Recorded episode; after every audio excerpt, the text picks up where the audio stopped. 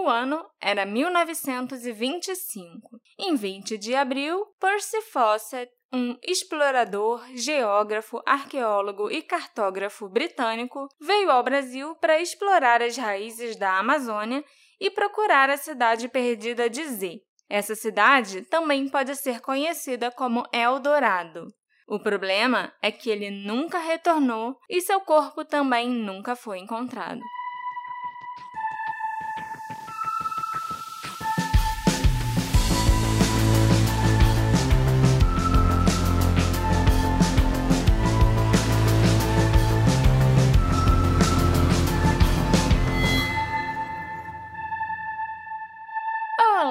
Ouvintes queridos! Sejam bem-vindos ao Detetive do Sofá, seu podcast preferido de crimes não solucionados. Eu sou a sua host, Marcela, e hoje nós vamos falar de um caso que aconteceu no Brasil, mas não foi com um brasileiro. A vítima desse caso foi um explorador britânico que achava que Eldorado ficava aqui. Eu entendo ele pensar dessa forma em 1925, a Amazônia ainda era uma floresta enorme, praticamente intocada e inexplorada. Hoje em dia eu tenho certeza que ele está errado, porque a Amazônia já foi tão desmatada que a gente olha de cima e a floresta está pelada, e não tem ouro nenhum por lá não, Alexandre. É, cidade de ouro eu acho que não, mas que tem um monte de garimpeiro ilegal lá, tem que eu sei. Mas, se você for um garimpeiro ilegal, você pode apoiar o Detetive do Sofá. Você com certeza vai ter dinheiro para isso. E as formas de apoiar a gente é através do Aurelo ou do PicPay. E lembrando que a partir de 10 reais na Aurelo ou no PicPay, você entra no nosso grupo de apoiadores, onde os episódios costumam chegar mais cedo e com um toquinho especial. que eu nunca falo aqui. o que, que é? Mas, e se você for um garimpeiro ilegal mesmo, você pode fazer Pix apoiar a gente dessa forma, usando o e-mail do detetive do sofá, gmail.com. Mas se você não for um garimpeiro legal, você pode também apoiar a gente, que vai ser até melhor. Senão vai ficar mó climão é. no grupo dos apoiadores. E como começa a história do Percy Fawcett, Marcela? Em 20 de abril de 1925, o britânico Percy Fawcett, que nessa época já era um explorador, geógrafo, arqueólogo, cartógrafo, tudo e que ele tem direito bem famoso. Parece o Átila no início do vídeo. Átila, biólogo, pesquisador, é. virólogo, né? Ele veio para o Brasil para explorar a floresta amazônica e ele estava procurando a tal cidade perdida de Z, uma cidade supostamente enterrada na Amazônia há milhares de anos e que era completamente coberta de ouro. O Percy Fawcett nasceu em 1867 na Inglaterra. O seu pai, nascido na Índia, era membro da Royal Geographic Society. Será que foi o pai dele que foi no Peru e conheceu os tios do Paddington? Pode ter sido para as pessoas que viram Paddington. Todo mundo viu Paddington. É um filme legal. É o filme mais fofo do mundo. O irmão mais velho do Percy, Edward Fawcett, era alpinista, ocultista oriental e escritor popular de romances de aventura. Com o histórico da família, não é de surpreender que o Percy tenha se tornado um aventureiro também. Em 1886, o Percy recebeu um posto na artilharia real e foi servir no Ceylon, onde ele conheceu sua esposa Nina. Eles se casaram em 1901 e tiveram três filhos, Jack, Brian e Joan. Ele serviu no Ceylon. Onde é o Ceylon? Sei lá. Era isso que eu queria falar. Não é possível okay. que isso tenha sido sem querer. Foi. Pior que foi. Inclusive é porque foi tão sem querer que eu nem tô rindo agora. Não achei tão engraçado. Brincadeira. tá feliz? Muito feliz. Em 13 de janeiro de 1896, o Percy foi nomeado o ajudante do primeiro voluntário de artilharia da Cornualha. Ou seja, ele era ajudante do Duque da Cornualha. Esse é só um dos títulos militares que são dados a duques e duquesas e na família real britânica. Peraí, mas o Percy virou duque ou ele Não, ajudava o duque? ele era o ajudante do duque. Ok. Esse título gigante que eu li aí, de voluntário de artilharia, sei lá o quê, era um dos títulos do duque. Entendi. Entendeu? Hoje em dia, o duque da Cornualha é o príncipe Charles. E a duquesa da Cornualha é a Camila Parker Bowles. Entendi. E o Percy foi promovido a capitão em 1897. Mais tarde, ele também serviu em Hong Kong, Malta e, adivinha? No Ceilão. O Percy se juntou também à Royal Geographic Society em 1901, a fim de estudar topografia e cartografia, seguindo assim os passos do seu pai, que também foi membro do RGS. Mais tarde, ele trabalhou no Serviço Secreto Britânico, no norte da África, e aprendeu o ofício do agrimensor, realizando levantamentos topográficos, elaborando documentos cartográficos e demarcando terras. Isso é o que o agrimensor faz? Exatamente. Ele também serviu no Condado de Cork de 1903 a 1906, onde ele foi promovido a major em 11 de janeiro de 1905. O Percy ainda era amigo dos autores Henry Rider e Arthur Conan Doyle. Sherlock Holmes. Sherlock Holmes. O Arthur, inclusive, usou os relatórios de campo do Percy na Amazônia como inspiração para o seu romance O Mundo Perdido. Interessante. Ele era uma pessoa bem importante, o Percy Fawcett. Também naquela época o mundo devia ser pequeno, né? Pra quem é britânico e famoso. E... É. Com certeza.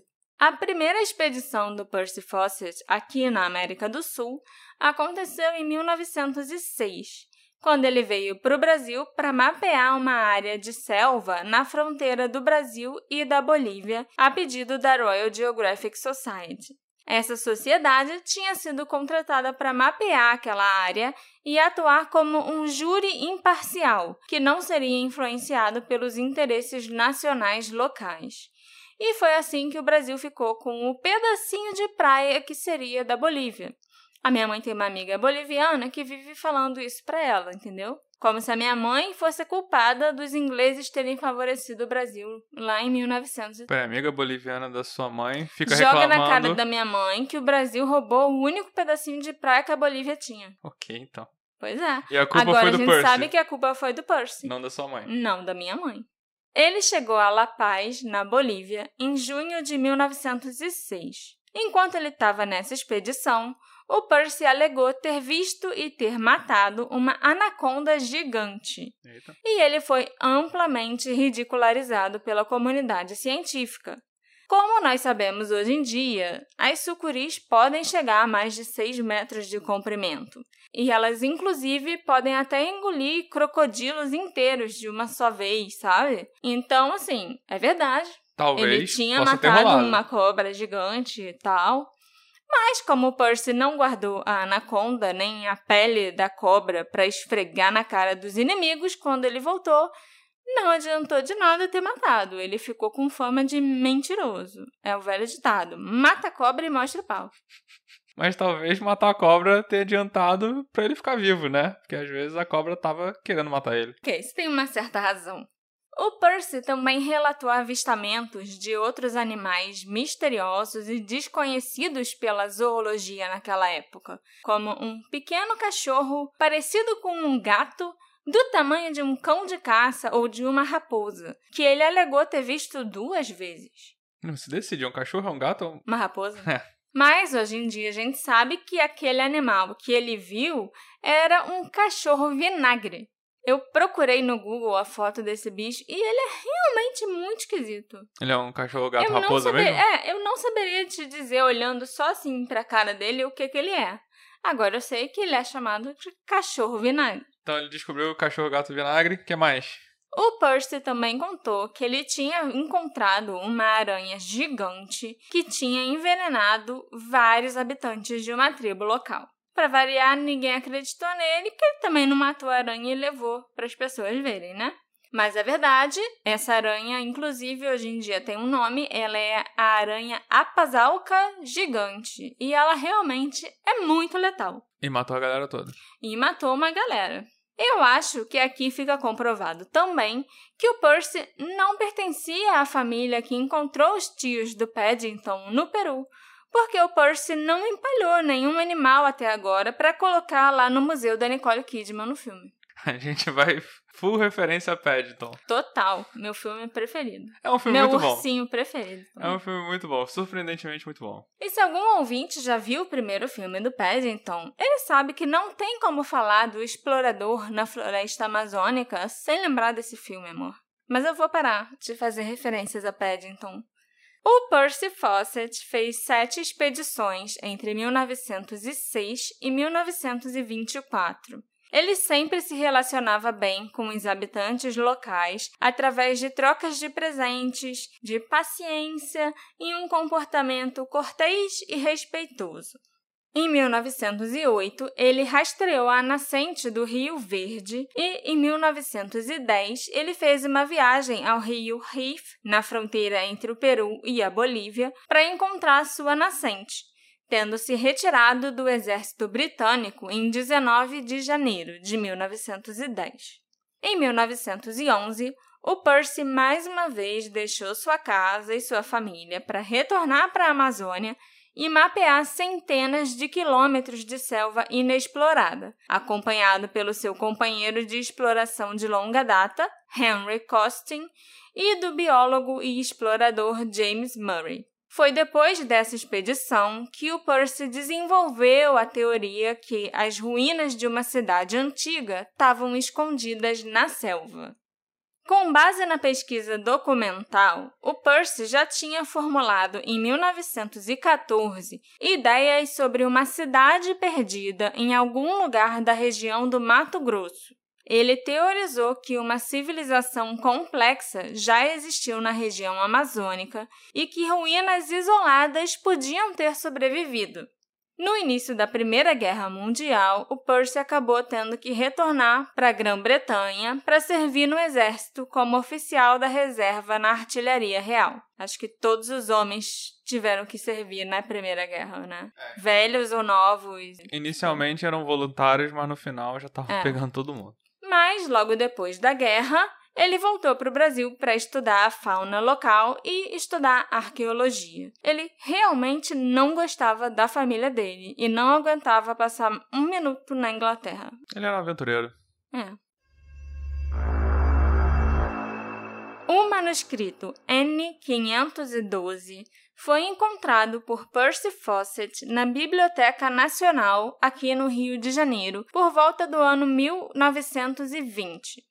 O Percy já estava intrigado com alguns rumores que os índios da Amazônia tinham contado para ele sobre a cidade perdida que ficava localizada nas áreas desconhecidas da selva. Então, esse velho manuscrito que ele achou na biblioteca o convenceu de que os boatos eram verdadeiros. O que, que, tinha nesses manuscritos? Esse documento afirmava que, em algum lugar, no início de 1600, um homem, filho de um português com uma índia, conhecido pelos nativos como Muribeca, descobriu minas de prata, ouro e pedras preciosas. Quando o Muribeca morreu, por volta de 1622, o segredo de onde ficavam localizadas essas minas valiosíssimas morreu com ele. Esse manuscrito também falava de uma expedição portuguesa para a Amazônia que tinha acontecido em 1743, que descobriu as ruínas de uma imensa cidade de pedra, aparentemente abandonada. Em alguns desses monumentos e construções de pedra que tinham no local, teriam sido encontrados hieróglifos semelhantes ao celta Ogan, um alfabeto usado no irlandês arcaico. Que mistureba, hein? Uhum. É, isso me surpreende bastante, porque eu nunca imaginei que teriam vestígios dos celtas irlandeses no meio da Amazônia. Eu nem me lembro da Irlanda e do Brasil terem convergido, sabe, ao longo da história e tal. É muito bizarro. Ele encontrou no Rio de Janeiro uhum. um manuscrito dizendo que um filho de português com um índio achou uma mina cheia de coisa. Não contou pra ninguém. Uhum. E depois os portugueses acharam essas ruínas de pedra. Aí ele juntou isso tudo. Ah, tem uma cidade de ouro na Amazônia. Uhum. Dos irlandeses. Ok, é, né? porque tinha um idioma lá dos irlandeses. Isso parece golpe. Por isso que eu tô falando, os brasileiros eram muito espertos pra não cair nessa fofoca aí e ir caçar uma cidade de ouro na Amazônia, entendeu? Aham. Tu tem que ser muito bobo pra acreditar nisso. Voltando ao Percy, depois de ler esse manuscrito, ele se convenceu que essa cidade perdida existia de verdade e que ela ficava na região de Mato Grosso. Ele também concluiu que a cidade poderia ter 11 mil anos de idade e que, com certeza, conteria muito ouro. Inxalá! Talvez esse lugar fabuloso fosse uma das sete cidades pelas quais os conquistadores tinham procurado em vão por séculos. Ou ela também podia ser a lendária cidade perdida de Eldorado, o que eu acho que faz um certo sentido, já que lá supostamente tinha ouro e minas de pedras preciosas e tal. O Percy resolveu chamar esse lugar de Z. E além dessas duas teorias, ele também cogitou que Z podia ser a capital da lendária cidade de Atlântida, O cara tava loucaço já. que teria afundado há séculos atrás. É super verossímil. Ou ele também achava que Z podia ter alguma conexão com os antigos celtas, um povo de pele clara, cabelos ruivos ou louros, cujos descendentes o Percy alegou ter visto durante suas viagens pela Amazônia. Agora eu realmente acho que esse homem tomou alguma coisa estranha lá com os índios, porque você tem que estar muito doidão para você ver ruivos de pele bem clarinha no meio da Amazônia junto com os índios. Embora o Percy nunca tivesse tropeçado em nenhuma cidade antiga de pedra e muito menos de ouro em suas muitas expedições anteriores, ele estava convencido que Z estava escondida na selva, esperando para ser encontrada. Realmente, rumores de minas perdidas, cidades e ruínas antigas são até comuns nas profundezas da América do Sul. Sempre foram, né, na verdade. Então, eu, de certa forma, eu entendo esse fascínio que ele tinha em querer explorar a Amazônia. É claro que encontrar a cidade perdida de Z foi o foco da sua nova expedição em 1925. O Percy recebeu o dinheiro para financiar essa expedição de um grupo de investidores de Londres que se autodenominava The Glove, ou a luva em português. A expedição se reuniu em 1925 e ela era formada por Percy, pelo filho mais velho dele, chamado Jack, e pelo melhor amigo do Jack, o Rayleigh Rimmel. O Percy sempre preferiu pequenos grupos para explorarem com ele, porque ele acreditava que três ou quatro pessoas pareceriam menos com uma invasão ou uma ameaça aos índios do que um grupo de dez pessoas, por exemplo. Então, eles teriam menos probabilidade de serem atacados. Interessante. Ele não era um novato na exploração da selva, como a gente já sabe. E o Percy sabia exatamente o que seria necessário levar com ele. Então, ele planejou a expedição de acordo com a experiência que ele já tinha. Como o Percy já tinha estudado lendas antigas e registros históricos brasileiros, ele estava 100% convencido que Z se localizava no Mato Grosso, então foi por isso que a expedição partiu de Cuiabá. Ele deixou instruções claras antes de partir com a expedição. O Percy afirmou que se o grupo não retornasse, nenhum resgate devia ser enviado, para que não sofressem o mesmo destino. Eita. Ele deixou escrito que ele não queria que grupos de resgate fossem procurá-los porque seria muito arriscado. Se com toda a experiência que ele já possuía, o grupo não conseguisse encontrar a cidade nem retornar para casa, então não haveria esperança para os outros.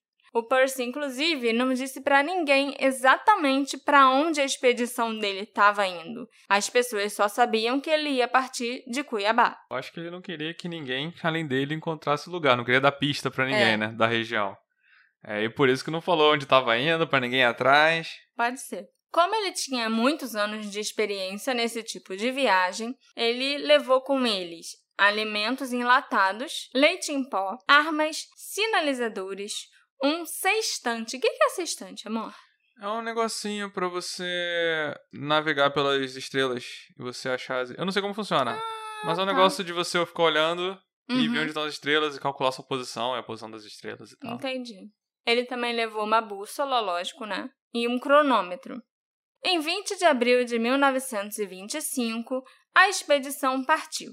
Além de seus dois companheiros principais, Jack e Haley, o Percy estava acompanhado por dois brasileiros que conheciam bem a região, dois cavalos, oito mulas e dois cães. A última comunicação que foi recebida da expedição, em 29 de maio de 1925, foi uma carta que o Percy tinha escrito para a esposa Nina. Essa carta foi entregue por um nativo e nela o Percy dizia que estava pronto para entrar em território inexplorado com apenas Jack e Hayley. A partir do, desse ponto no acampamento, que era o Dead Horse Camp, eles deixaram para trás os dois brasileiros que estavam com eles, os cavalos, as mulas e tudo, e dali em diante só os três caras que foram seguindo a expedição, entendeu? O nome desse ponto era Dead Horse Camp. Isso. Eles teriam cruzado o Alto Xingu, um rio afluente do sudoeste do rio Amazonas, e logo entrariam nos domínios de tribos indígenas hostis. Pelo menos foi isso que ele escreveu na carta para a esposa dele. Hum. A expedição não era esperada de volta até pelo menos o final de 1926. E quando eles não retornaram da selva naquele ano, isso chamou a atenção do público e os jornais logo começaram a especular sobre o que poderia ter acontecido com eles. Os jornais brasileiros ou britânicos ou. Ambos, os brasileiros e os britânicos. Como era de se esperar, os dedos foram apontados para as tribos locais de índios. Várias tribos foram mencionadas na época, incluindo os índios Calapalos, que os viram pela última vez no Dead Horse Camp, a última posição confirmada da expedição. Além dessa tribo, as tribos Arumais, Suiais e Chavantes, em cujo território a expedição estava entrando, também foram mencionadas como, ah, devem ter feito alguma coisa com os dois. Exatamente. E o que foi relatado por algumas dessas tribos indígenas é que os dois homens mais jovens estavam coxos e doentes quando foram vistos pelos índios pela última vez. O Jack Fawcett e o Ray Lee. Isso. De acordo com o explorador John Hamming, o grupo de três pessoas selecionado pelo Percy para a expedição era muito pequeno para sobreviver na selva, e sua expectativa de que seus anfitriões indígenas cuidariam deles provavelmente os antagonizou porque eles não deviam ter trazido presentes suficientes para retribuir a generosidade dos índios que podiam ter curado eles e dividido comida e tudo. Esse explorador que deu esse palpite era de quando? Era lá de Era da época 1927 também. Ele É, teorizou que ele não trouxe presente suficiente Exatamente. para sobreviver. Para os índios território. cuidarem deles em casa, caso alguma coisa acontecesse. Ok. Entendeu? É, dar palpite eu também sei. Apesar dos desejos de Percy que ninguém os procurasse se eles não retornassem, mais de uma dúzia de expedições saíram para procurá-los. Parecia que para alguns procurar o Percy Fawcett se tornou uma obsessão e até uma espécie de profissão, oferecendo exatamente o tipo de aventura que o próprio Percy achava tão viciante. E também tinha um ganho comercial, seja na forma de acordos de livros e artigos de jornal para as principais equipes de resgate, ou recompensas para os índios dispostos a revelar evidências, ainda que ilegítimas, da expedição perdida.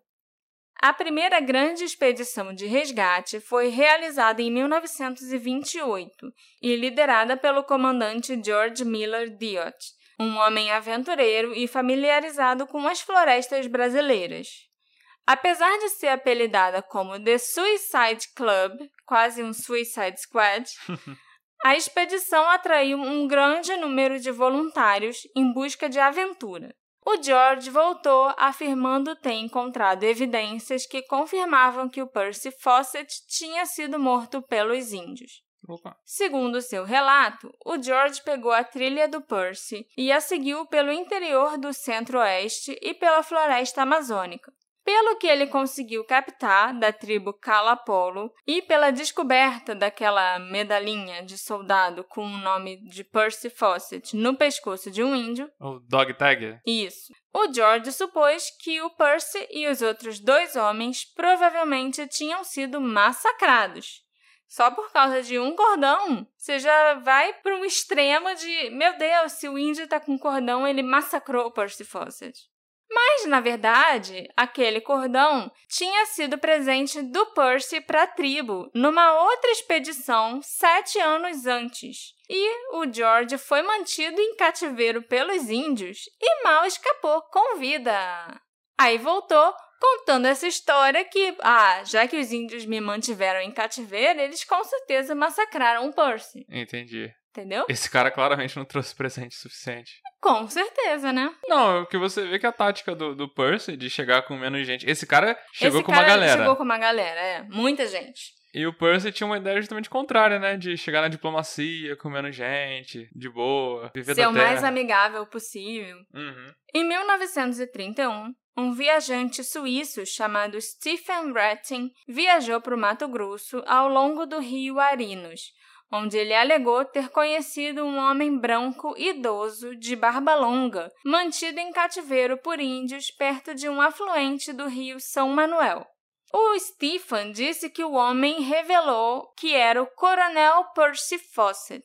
Eles conversaram em inglês e o velho implorou para o Stephen que ele informasse a um amigo dele chamado Paget sobre sua situação. E realmente o Major T.B. Paget existiu e, inclusive, ajudou a financiar a última expedição do Percy. O Stephen prometeu para esse velho que ele faria o que pediu e ele iria para São Paulo entregar a mensagem ao Major Paget. E ao amanhecer, ele partiu numa jornada de volta que levaria cinco meses. Embora a história do Stephen tenha despertado interesse suficiente para a organização de outra equipe de resgate, ele desencorajou qualquer tentativa de organizar uma expedição e, em vez disso, partiu sozinho para tentar trazer o velho de volta, dizendo: O coronel inglês me recompensará depois. Assim, se é para você voltar lá sozinho, por que, que você já não salvou o velho quando você estava sozinho e voltou com ele? Entendeu? O que, que você pode fazer de diferente sozinho de novo? Porque se esse cara era o que eu tô pensando, ele não ia salvar um velho que tava só contando história. Ele não sabia se o velho era rico, se o velho ia poder pagar ele. Essa é uma perda de tempo. Aí ele voltou, descobriu que o velho, se fosse mesmo o Percy Fawcett, descobriu que esse nome realmente era famoso, era de um cara famoso, alguém ia pagar dinheiro por trazer ele de volta. Ele quis tentar. Tipo, agora que eu sei que ele é, agora eu vou voltar e vou lá pegar. No primeiro contato que ele teve, se isso tudo for verdade, não Uhum. tinha como saber se o velho ia pagar ele mesmo, se ia ser uma perda de tempo. O Stephen, inclusive, quando ele voltou para São Paulo e encontrou o Major Paget, deu uma descrição de um anel de sinete que aquele velho usava e que, segundo Nina, a mulher do Percy Fawcett, o anel correspondia exatamente a um anel que o seu marido nunca tirava. Mas a arrogância do Stephen, que achou que voltar lá sozinho de novo era uma boa ideia, fez tudo dar errado. É lógico, né? O Stephen Ratting nunca mais retornou ou foi visto depois que ele partiu para a selva novamente. Temos aí o segundo desaparecimento dessa história. Mas, curiosamente, o anel de sinete retornou sim. De alguma forma, aquele anel conseguiu chegar à Inglaterra e a filha do Percy Fawcett, a Joan, o identificou sem hesitar como sendo de seu pai. O anel possui até o lema da família Fawcett gravado nele: Nec aspira terrent. Eu acho que isso é latim, né? E significa dificuldades sejam superadas. Parece até o anel do Drake do Uncharted. Por que será? É uma coincidência? Hum, mais pra frente a gente vai ver isso. A família é inflexível. O Percy Fawcett não teria se separado do anel, exceto em circunstâncias extraordinárias. Então, quem conseguiu tirar o anel da floresta e mandar para a Inglaterra? Essa é uma das coisas mais intrigantes nesse mistério para mim. Às vezes tirou do cara já morto, né? Em junho de 1933, uma bússola pertencente a Percy Fawcett foi encontrada perto da tribo dos índios Baciari, do Mato Grosso, pelo coronel Aniceto Botelho. A excelente condição da bússola levou a esposa de Percy, Nina, a acreditar que ele ainda estava vivo. Em uma carta datada de fevereiro de 1940, ela escreveu: aspas. Essa é a razão para eu acreditar que o coronel ainda estava vivo e trabalhando com seus instrumentos de pesquisa na floresta do Mato Grosso até abril de 1933. Meu marido estava vivo, trabalhando e provavelmente tinha uma certa quantidade de liberdade, embora sob vigilância constante da tribo indígena que, creio, os capturou por volta de 1926 ou 1927. E com essas pessoas, eles foram obrigados a permanecer. Fecha aspas. Infelizmente, a Nina estava errada, porque foi comprovado que a bússola foi deixada para trás antes do coronel deixar o seu último local conhecido, o Dead Horse Camp. E já que nós voltamos a falar, né, desse acampamento, desse lugar, o Dead Horse Camp, que era o último ponto onde conhecido ele foi lá, né? visto, de onde ele mandou uma carta, né? Largou todo fez, mundo. É, ele fez as mulas, cavalos e brasileiros voltarem. Foi de lá que o Percy escreveu até para a esposa pela última vez, como a gente lembra. Mas uma questão remanescente sobre esse acampamento diz respeito a uma discrepância nas coordenadas que o Percy escreveu. Na carta para a esposa, ele escreveu: Aqui estamos nós, no Dead Horse Camp, latitude 11 graus e 43 minutos ao sul, e longitude de 54 graus e 35 minutos a oeste. Mas em um relatório para North American Newspaper Alliance, ele tinha dado as coordenadas do Dead Horse Camp anteriormente como 13 graus ao invés de 11 e 43 minutos ao sul, 54 graus e 35 minutos a oeste. É claro que essa discrepância pode ter sido um erro de digitação da revista ou um erro que ele cometeu ao escrever a carta. Mas o Percy também pode ter ocultado intencionalmente as coordenadas do Dead Horse Camp para evitar que outras pessoas usassem suas anotações para encontrarem a cidade perdida. É, o cara queria mesmo que ninguém encontrasse ele, né? Ah, com certeza. Não é à toa que ninguém encontrou. É. Em 1950, os índios Calapalo confidenciaram aos irmãos Vilas Boas, exploradores e sertanistas brasileiros, a história do pequeno grupo que havia sido morto muitos anos antes, quando passava na região. A narrativa levou a crer que esse era o grupo do Percy Fawcett. Ele teria repreendido crianças da aldeia que ficavam perto de seu acampamento, tocando nos objetos pessoais dos exploradores. E a conduta de Percy de repreender as crianças não teria agradado os pais deles, que responderam a essa conduta ofensiva do visitante. O Jack e o Haley teriam sido flechados e descartados no rio, e o Percy teria sido morto com golpes de borduna e enterrado numa cova rasa rente a uma árvore. Tudo porque ele repreendeu as criancinhas. O que é borduna? Borduna é uma arma indígena de ataque, de defesa ou de caça. Diante daquela declaração sobre né, o destino do Percy, Anos atrás, uns índios mataram. é, o Cláudio e o Orlando Vilas Boas localizaram o local onde ele teria sido morto. E lá foram achados ossos humanos e objetos pessoais que eram claramente da nossa sociedade e da sociedade inglesa daquela época. Teria assim terminado o mistério do desaparecimento de Percy Fawcett. Ou será que não? Em 1951, Orlando Vilas Boas supostamente recebeu a ossada de Percy Fawcett, que passou por inúmeros testes no Brasil e na Inglaterra. A análise confirmou os ossos como sendo de Percy, mas o filho mais novo do Percy, o Brian Fawcett, se recusou a aceitá-los. O Orlando Vilas Boas afirmou que o Brian estava interessado demais em ganhar dinheiro com livros sobre o desaparecimento do pai. Mas análises científicas posteriores confirmaram que os ossos realmente não eram do Percy, e os irmãos Vilas Boas foram desmascarados. Como é que confirmou que não era do Percy? Porque em 1950 não existia DNA. Sim. Você só via as ossadas e, tipo. Chutava. Não, não chutava. Você. Ah, o Percy tinha um, sei lá, 1,90m de altura. Então tem que ver se esse esqueleto bate com um homem que tinha essa altura e pesava tantos quilos. E, ah, ele já quebrou alguma coisa. Vamos dizer que ele quebrou uma perna. Então, teria que ter um, uma fratura num dos ossos para comprovar que aquele era ele. Porque aquele esqueleto também quebrou uma perna. Entendi. Eram várias comparações assim, entendeu? Aí, quando surgiu o DNA, acho que foi em 2001 ou 2002, fizeram um exame com aquela ossada, comparando com os filhos do Percy. E não tinha nada a ver, entendeu? Uhum, só agora que ficou sabendo. É. Mas também tem mais. Não foi só o DNA que desmascarou os Vilas Boas. Porque em 98, o explorador inglês Benedict Allen fez um documentário chamado Fawcett's Bones. Ele começou a conversar com os índios Calapalo, a tribo que o Vilas Boas disse ter confessado ter matado os três membros da expedição.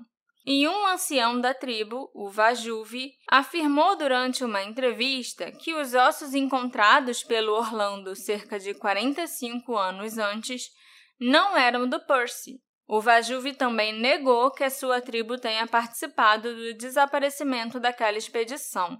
O ancião revelou que os dois irmãos Vilas Boas, o Cláudio e o Orlando, chegaram na tribo em 1950 e pediram que os indígenas desenterrassem os ossos do índio mais alto que eles conheciam, com a intenção de divulgá-los como os restos mortais de Percy Fawcett. O Vajuve mostrou o local da sepultura da qual os ossos foram retirados. Aqueles ossos, dados sem dúvida a um preço a Orlando Vilas Boas, eram na verdade os ossos do avô do Vajuve, porque ele era extraordinariamente alto para um indígena.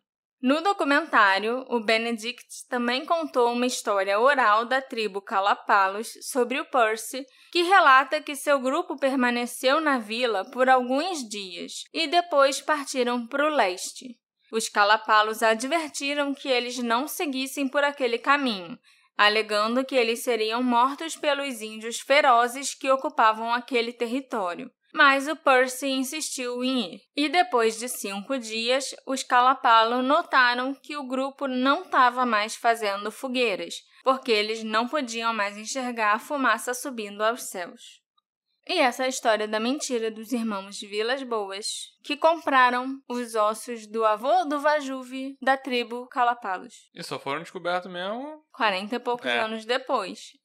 O explorador Henry Costin, que acompanhou Percy Fawcett em cinco das suas expedições anteriores, expressou sua dúvida que o Percy teria morrido nas mãos dos indígenas, já que ele normalmente mantinha boas relações com eles. Um Henry acreditava que o Percy tinha sucumbido à falta de comida ou à exaustão. Não existem provas que os três membros da expedição tenham sido assassinados. Então eu concordo com o Henry e eu acho bem possível que eles tenham morrido de causas naturais na selva brasileira. E o que eu chamo de causas naturais nesse caso é bem abrangente. Eles estavam no meio da natureza. É, pode ter sido uma queda, um afogamento, um acidente, uma picada de cobra, envenenamento, comeram uma planta que deu diarreia, desidratação, enfim, qualquer coisa que não envolva diretamente outras pessoas. Durante as décadas seguintes, vários grupos montaram várias expedições de resgate, sem sucesso, lógico. É improvável que algum dia a gente conheça as verdadeiras circunstâncias que levaram à morte dos três membros da expedição. Lógico que agora eu já estou falando em morte, obviamente, porque, né? Isso aconteceu em 1925. Quase 100 anos atrás. Quase 100 anos atrás. Então, não importa o que aconteceu lá naquela época. Não importa se eles envelheceram felizes na selva, na cidade, dizer. Acho muito difícil. Hoje em dia, eles já morreram. Existem muitas possibilidades, como terem sido mortos por uma tribo hostil, terem pego uma infecção e morrido por falta de cuidados e medicamentos, ou o que mais você quiser imaginar. Eu, inclusive, acho que ter desaparecido foi o desfecho adequado para o Percy, porque a gente ainda está falando dele até hoje. o homem virou um mistério, sem falar na influência que a história dele tem na cultura pop. O Indiana Jones, por exemplo, foi baseado no Percy Fawcett. Você sabia disso? Não fazia ideia. Pois é. O Arthur Conan Doyle, criador do Sherlock, como eu já mencionei antes, escreveu um livro baseado nas histórias do amigo Percy. E você também pode encontrar muitas referências às expedições que ele fez na série de jogos Uncharted, que vai inclusive virar filme em breve com o menininho do Homem-Aranha interpretando o Drake, o como é que é o nome? Tom Holland. Tom Holland. E os jogos do Uncharted são bem, bem legais. Isso sem contar vários outros filmes, livros e jogos que também falam sobre lendas de cidades perdidas e exploradores desaparecidos. Tem um filme também chamado Z, A Cidade Perdida, que conta exatamente a história do Percy Fawcett e dessa última expedição dele. O Percy nesse filme é interpretado pelo Charlie Hunnam o Jack, né, o filho dele que estava na expedição, é o Tom Holland. Que tá em todas. Tá em todas, muito aventureiro esse menino. E o Henry Costin, que era o amigo que já tinha feito expedições com ele antes, é o Robert Pattinson, o novo Batman. Olha aí. Então, assim, o Percy Fawcett realmente virou uma pessoa que influenciou muito do que a gente consome hoje em dia, né? Com certeza. Essa história da lenda perdida, cidade perdida, tesouro perdido, né? Ah, é. Se o Percy tivesse emergido da selva sem encontrar a cidade perdida de Z, ele certamente se consideraria um fracasso e logo seria esquecido. Mas, com o desaparecimento, ele de certa forma continua vivo até hoje, inclusive na cultura pop. Eu só tenho um apelo a fazer antes da gente encerrar esse episódio por favor, não queiram financiar uma expedição do detetive do sofá para a floresta amazônica para a gente encontrar vestígios do Percy Fawcett, porque eu sou muito medrosa, gente. A ideia de me mandar para os Estados Unidos, cavar o quintal do vizinho e ver se a John Rich está enterrada lá, eu achei incrível e super apoio. Mas eu não quero ir para a selva, não, por favor. Eu sou uma pessoa muito urbana. Mas financiem o Detetive do Sofá, ponto. Apoiando no Orelo e no PicPay. Só que não esperem que eu use isso para ir para a Amazônia, por favor. Por falar em nossos apoiadores, esse episódio foi produzido graças aos nossos apoiadores fantásticos, entre eles a Yasmin Pinto e a Denise Pozenato. Muito obrigada pelo apoio e pela contribuição de vocês para esse podcast continuar crescendo. Se você ainda não é um apoiador, vire um apoiador agora mesmo. O link está na nossa bio. Já. Será que a cidade perdida do coronel Percy Fawcett um dia será finalmente encontrada? O mistério será resolvido? A cidade é real? Não. Mas, como muitos já descobriram até hoje, a selva esconde muito bem os seus segredos e não os entrega facilmente. Me encontra nas nossas redes sociais, arroba detetive do sofá, e me conta o que você acha que aconteceu com o Percy, o Jack e o Haley. Será que um dia a gente vai descobrir a verdade? A gente se encontra na próxima investigação. Tchau, tchau. Tchau, tchau.